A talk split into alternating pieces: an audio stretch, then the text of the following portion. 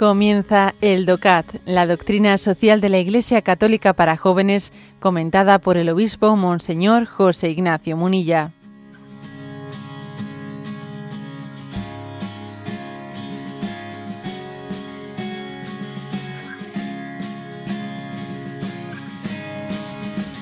...155... ¿Cuándo es justo un salario? Y responde, desde sus orígenes, la doctrina social de la Iglesia ha exigido que los trabajadores tengan una remuneración que sea suficiente como para garantizarles a ellos y a sus familias un sustento para vivir. La reivindicación de la Iglesia actualmente es que el trabajo sea remunerado de tal modo que se ofrezcan al ser humano las posibilidades para que él y los suyos vivan de una vida, una vida digna. No obstante, es difícil determinar con exactitud la cantidad concreta de un salario justo. Este se ha de regular según la actividad y el rendimiento de cada uno, así como en función de la productividad de las empresas y teniendo en cuenta el entorno social y económico. Los sueldos muy altos pueden hacer peligrar la competitividad global y por lo tanto afectar así al bien común. Debe por ello existir un proceso justo para la fijación de los salarios y en él desempeñan los sindicatos un papel importante. De manera subsidiaria, es decir, subordinadamente, el Estado debe garantizar un salario mínimo. También la estructura salarial debe ser justa en su conjunto. Y en beneficio de la paz social dentro de una sociedad no deben existir diferencias excesivas entre lo que ganan los trabajadores de a pie y los grandes directivos. Bueno, menudo temita, ¿no? ¿Eh? Estaréis diciendo, bueno, aquí han tocado ¿eh? la doctrina social de la Iglesia, mm, dice cosas como esta, ¿eh? Menudo, ¿eh? menudo tema. Yo si ahora preguntase, a ver, ¿no? Entre todos los asalariados, ¿no? Que estamos escuchando este programa, a ver, ¿tú crees que cobras un salario justo? Vaya pregunta, ¿eh?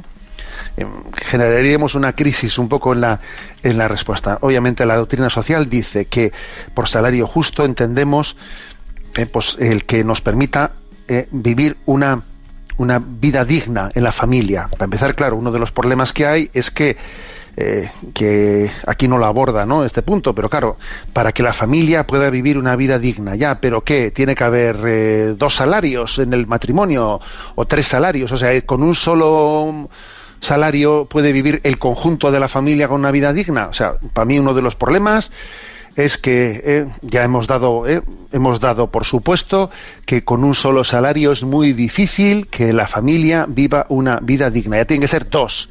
O sea, comenzamos ya eh, con ciertas porque porque claro que es hermosísimo, ¿no? O sea, claro que es importantísimo, ¿no? Que la mujer se incorpore al al mercado laboral para poder aportar toda su riqueza, etcétera. Pero claro, una cosa es que tenga el derecho a hacerlo, ¿eh? y otra cosa es que tengamos la obligación inexorable de que no hay más remedio porque si no no hay quien sobreviva. A ver, eso es otro tema. ¿Mm? Eso es otro tema. Bueno, eso, eso lo digo como de pasada, porque aquí no, no, no está incluido en la respuesta. En la respuesta lo que está incluido es que cuáles son los elementos, ¿no? Para, bueno, dices, claro, es imposible tener una regla absolutamente, eh, pues, eh, concretizada, ¿no? De qué cantidad es esa la de un salario justo. Dice, tiene que tener en cuenta los siguientes parámetros. Primero, la actividad y el rendimiento de cada uno. O sea, a ver, esto es así, es de justicia social. O sea, el, que, el hecho de que una persona tenga, ¿eh? pues más entrega en el trabajo, pues, pues o sea, le da derecho a tener una, un salario superior. Sí, eso lo dice, la actividad y el rendimiento de cada uno. O sea, eso de que todos vamos a tener el mismo salario independientemente de que uno sea muy entregado o el otro no pegue un palo al agua. No, eso no es justicia social. ¿Mm?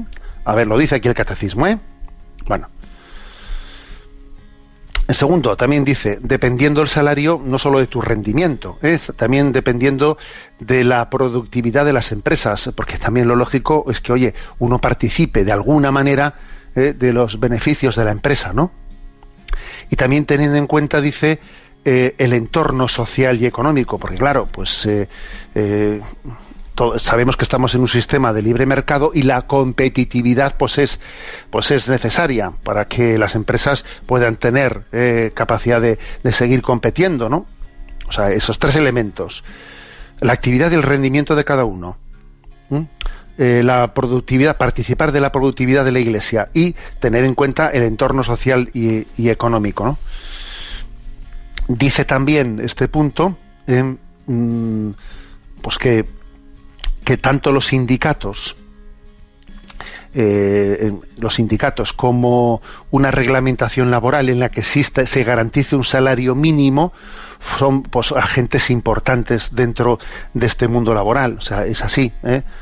Pues es conveniente que exista, se garantice un salario mínimo. Ya sé que existen personas que desde unas teorías liberales dicen que no es bueno que exista un salario mínimo, ¿eh? que la propia competitividad tiene que ser. A ver, eh, si tú dejas solamente a las leyes del mercado eh, hacer las cosas, al final van a, van a pagar el pato también las personas más débiles y vulnerables. La existencia de un salario mínimo es necesaria. La doctrina social de la Iglesia no está en contra de las leyes de mercado. Lo que dice es que no se puede dejar exclusivamente a las leyes de mercado pues el, el reajuste de todos los parámetros, tiene que existir parámetros que desde una concepción humanitaria, humanista, como es el tema del salario mínimo, ¿eh? pues también se queden, queden reglamentados. Eso es un poco el, el, pensamiento desde la doctrina social de la Iglesia. Aquí hay dos citas muy interesantes. Una que ya creo que en alguna ocasión la, citamos, ¿no? De un industrial alemán, ¿eh? Robert Bosch, Bosch ¿eh? Eh, bueno, todos conocemos esa famosa empresa Bosch alemana, ¿no? Él dice, él dice, es una frase que se ha hecho muy famosa, no pago buenos salarios porque tenga mucho dinero, sino que tengo mucho dinero porque pago buenos salarios.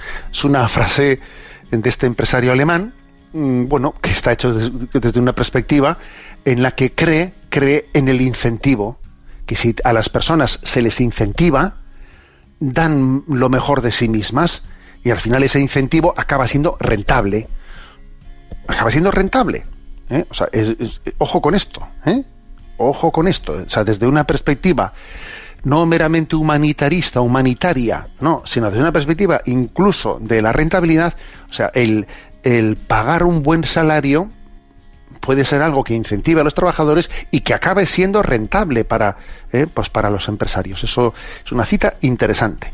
Y la otra es del Papa León XIII, en su encíclica Rerum Novarum, ¿no? que es una de las primeras encíclicas de la doctrina social de la Iglesia. Y él dice, tengan presente los, los ricos y los patronos que oprimir para su lucro a los necesitados y a los desvalidos y buscar su ganancia en la pobreza ajena no le permiten ni, no lo permiten ni las leyes divinas ni las humanas y defraudar a alguien el salario debido es un gran crimen que llama a voces las iras vengadoras del cielo. Menuda cita del Papa León XIII. Dice, defraudar a alguien en el salario debido es un gran crimen que llama a las voces, que llama a voces las iras vengadoras del cielo. Madre mía, ¿eh? Qué frase tan fuerte. ¿eh? pero ojo, es una frase que está inspirada en la Sagrada Escritura, ¿eh? donde se dice ¿no? que, que la voz eh, que clamaba justicia llega eh, a los oídos de Dios ¿no? y conmueve la voz de, los, de, aquellos que habían sido defraudados.